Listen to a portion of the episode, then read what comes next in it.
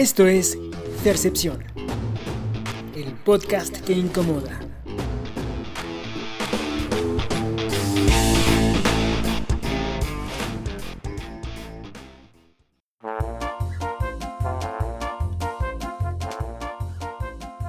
Hola chiques, sean todos bienvenidos a este podcast. ¿Qué dijeron? A Percepción ya le entró el jamaicón paticurve de Ramversé. Lamento decepcionarlos, pero si por un instante creyeron que voy a volverme políticamente correcte, pues no. Como les dije en el episodio anterior, no entiendo lo que es ser políticamente correcto. Bueno, entiendo la forma, pero no el fondo. A ver, el término corrección política se utiliza para describir el lenguaje, las políticas o las medidas destinadas a evitar ofender o poner en desventaja a personas de grupos particulares de la sociedad. Básicamente entonces, ser políticamente correcto significa sostener un discurso y acciones que no ofendan a nadie y que dejen a todo el mundo contento. ¡Ay, cabrón! Bueno, viejo, estamos todos borrachos. Pero por supuesto que siempre habrá un ofendido porque todo, absolutamente todo, es subjetivo y la percepción de cada uno siempre será diferente dependiendo de los valores y de las experiencias que nos han forjado como individuos, creo yo. Y esto lo vemos en la vida cotidiana bajo el óptimo de Pareto, el cual, de manera muy simplificada, establece que lo que beneficia a unos perjudica a otros. Te lo explico. Vas caminando por la calle y de repente te encuentras tirado un billete de 100 y dices, ¡ah! ¡Qué buena suerte tengo! Ahora con estos 100 podré invitarle unas cervezas a mi amigo Fer. Digo, es una idea.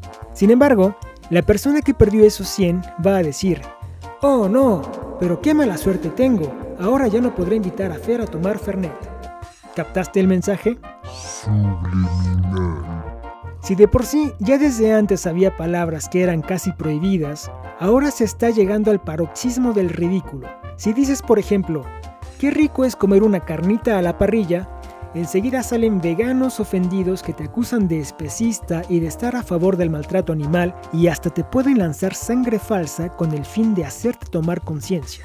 Otro ejemplo, si digo, mucho gusto señor don puto, inmediatamente me acusarán de homofóbico aunque en realidad el utilizar esta palabra no necesariamente implica una referencia a la preferencia sexual. Así yo podría decir, conozco un perrín que es para decir que es un cagón, y mi afirmación no tiene nada de homofóbica. O como en Argentina o Uruguay, donde es muy común decirle a alguien, es una muestra de cariño, como cuando en México vas al mercado y te dicen, pásale buena, pásale, ¿Acaso esto también es ser un racista inmundo? Entonces, ser políticamente correcto es, de acuerdo a mi percepción, una coerción extremadamente brutal y a la vez ridícula de las libertades individuales y que paradójicamente ha sido popularmente aceptada casi sin discusión y sobre todo sin reflexión profunda, lo cual en el fondo tiene por insignia, si no piensas como nosotros, entonces estás mal. Por ejemplo, hace algunas semanas leí la noticia siguiente, la plataforma de streaming de la empresa Disney anunció que iba a incluir un mensaje de advertencia sobre el contenido racista de ciertas películas a fin de frenar el impacto dañino de este contenido y aprender de él para crear juntos un futuro más inclusivo. Bueno, ¿cuáles son los argumentos? A ver, la cinta Peter Pan ha sido criticada por el racismo a la hora de mostrar a los nativos americanos como una tribu de indios y llamarles pieles rojas. Bueno, para información general, los indios pieles rojas de Estados Unidos sí existen y son llamados así no por el color de su piel, sino porque era de un subido color rojo la pintura con la que se maquillaban para entrar en combate. ¿Dónde está el racismo? Por favor. Otra película que va a ser censurada, Dumbo, la cual ha sido acusada de racista por cómo se muestra a los afroamericanos en las escenas de los cuervos. A todos los lidera Jim Crow, un nombre que en realidad es un término despectivo utilizado antiguamente para insultar a los ciudadanos negros en Estados Unidos, según algunos. Otra película, la mítica El libro de la selva desató la polémica por el trato que se daba a los monos. A estos animales les daban voz actores de doblaje blancos que adoptaban la fonética de los afroamericanos. Con estas voces cantaban cosas como un mono como yo puede ser humano también y quiero ser como tú. Feliz día de la sensibilidad, hijos de Pocahontas también recibió el rechazo de parte de la población porque se creó una versión extremadamente sexualizada de su protagonista cuando en realidad fue una figura que trató de lograr la paz entre su tribu y los blancos. Otro es, por ejemplo, La Dama y el Vagabundo, donde aparecen dos personajes, unos gatos siameses, que para muchos son considerados como una representación estereotípica de los asiáticos, o también los perros vagabundos, quienes eran una representación de los inmigrantes que, según algunos, amenazaban la estabilidad y querían sobre todas las cosas hacerse con un collar, el cual representaba la nacionalidad legal del país. Todos estos perritos vagabundos tenían diferentes rasgos, había uno con acento ruso, un mexicano, uno salchicha alemán e incluso uno judío. Y bueno, ¿qué les puedo decir? De todas formas, si no se quejan por la visión negativa del estereotipo del extranjero, se quejarían por la falta de representación de personajes extranjeros en el filme. Ser políticamente correcto es tan ridículo que incluso cuando se intenta rendir un homenaje a alguien perteneciente a una minoría, el resultado es mal visto.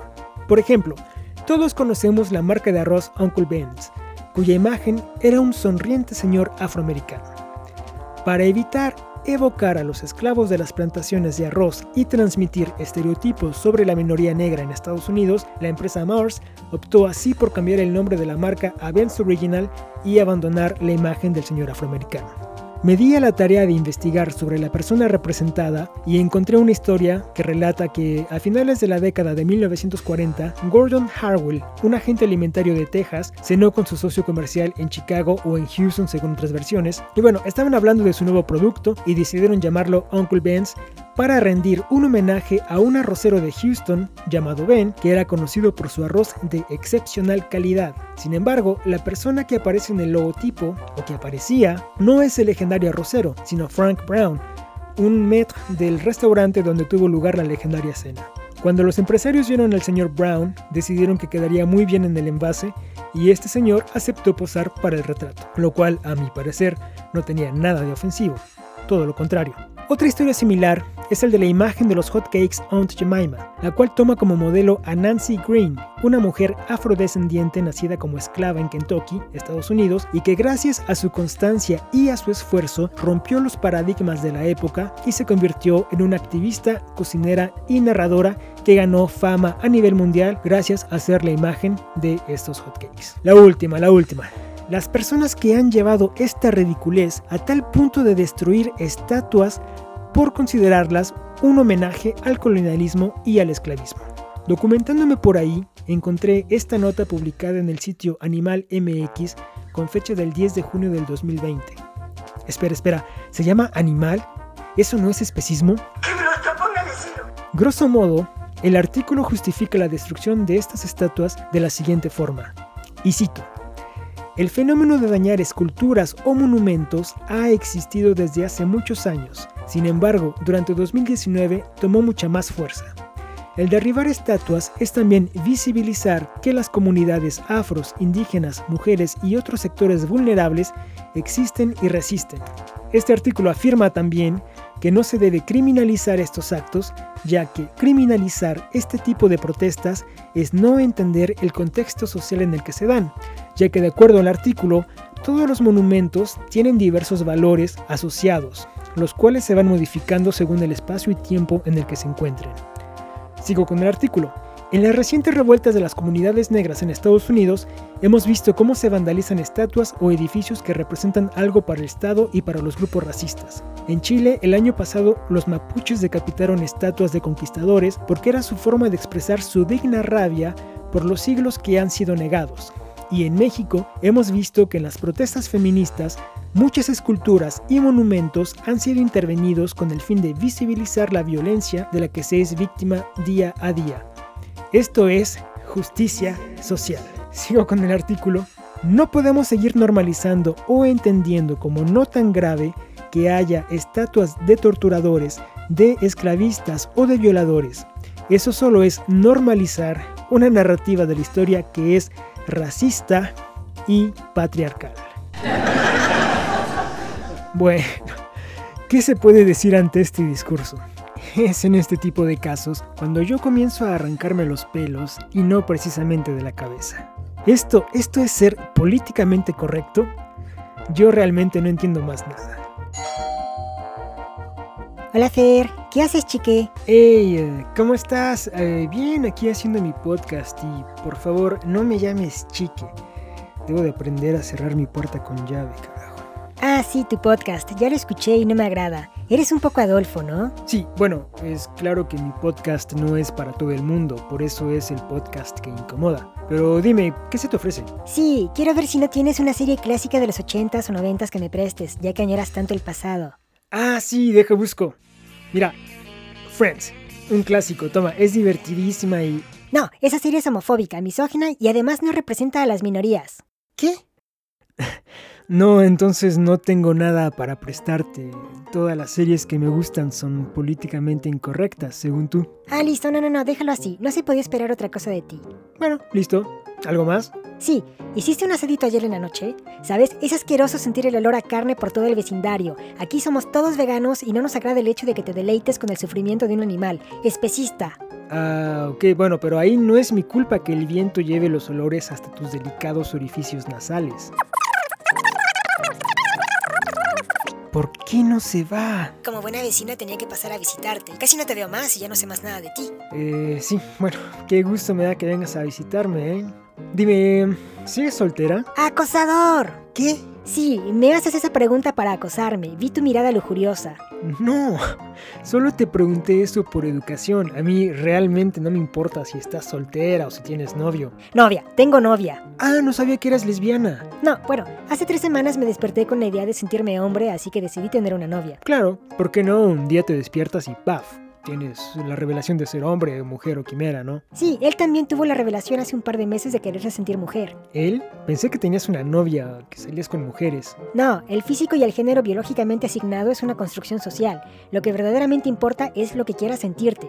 Ok, es decir que tu novia es un hombre que se percibe mujer y tú eres una mujer que se percibe como hombre. Sí, porque algún problema. No, no, no, no, me parece bastante lógico, normal, ¿no? Ah, ya te salió el homofóbico de mierda. ¿Y ahora qué? ¿Vas a hablar de los no binarios, cisgénero, pansexuales y poliamorosos? ¿Los qué? ¿Sabes algo? Uno pasa en buena onda para saludarte, pero eres insoportable. No se puede hablar contigo, retrógrada patriarcal. No te sorprendas si mis amigues pasan a cagarse en tu parrilla. Maldito intolerante, machista, especista y naco. This is ridiculous.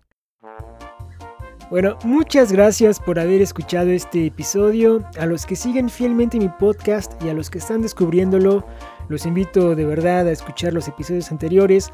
Dejen sus comentarios, sus opiniones, sigan al tanto de las novedades en Twitter, arroba fer-excepción. Como siempre, les mando un gran abrazo y chao.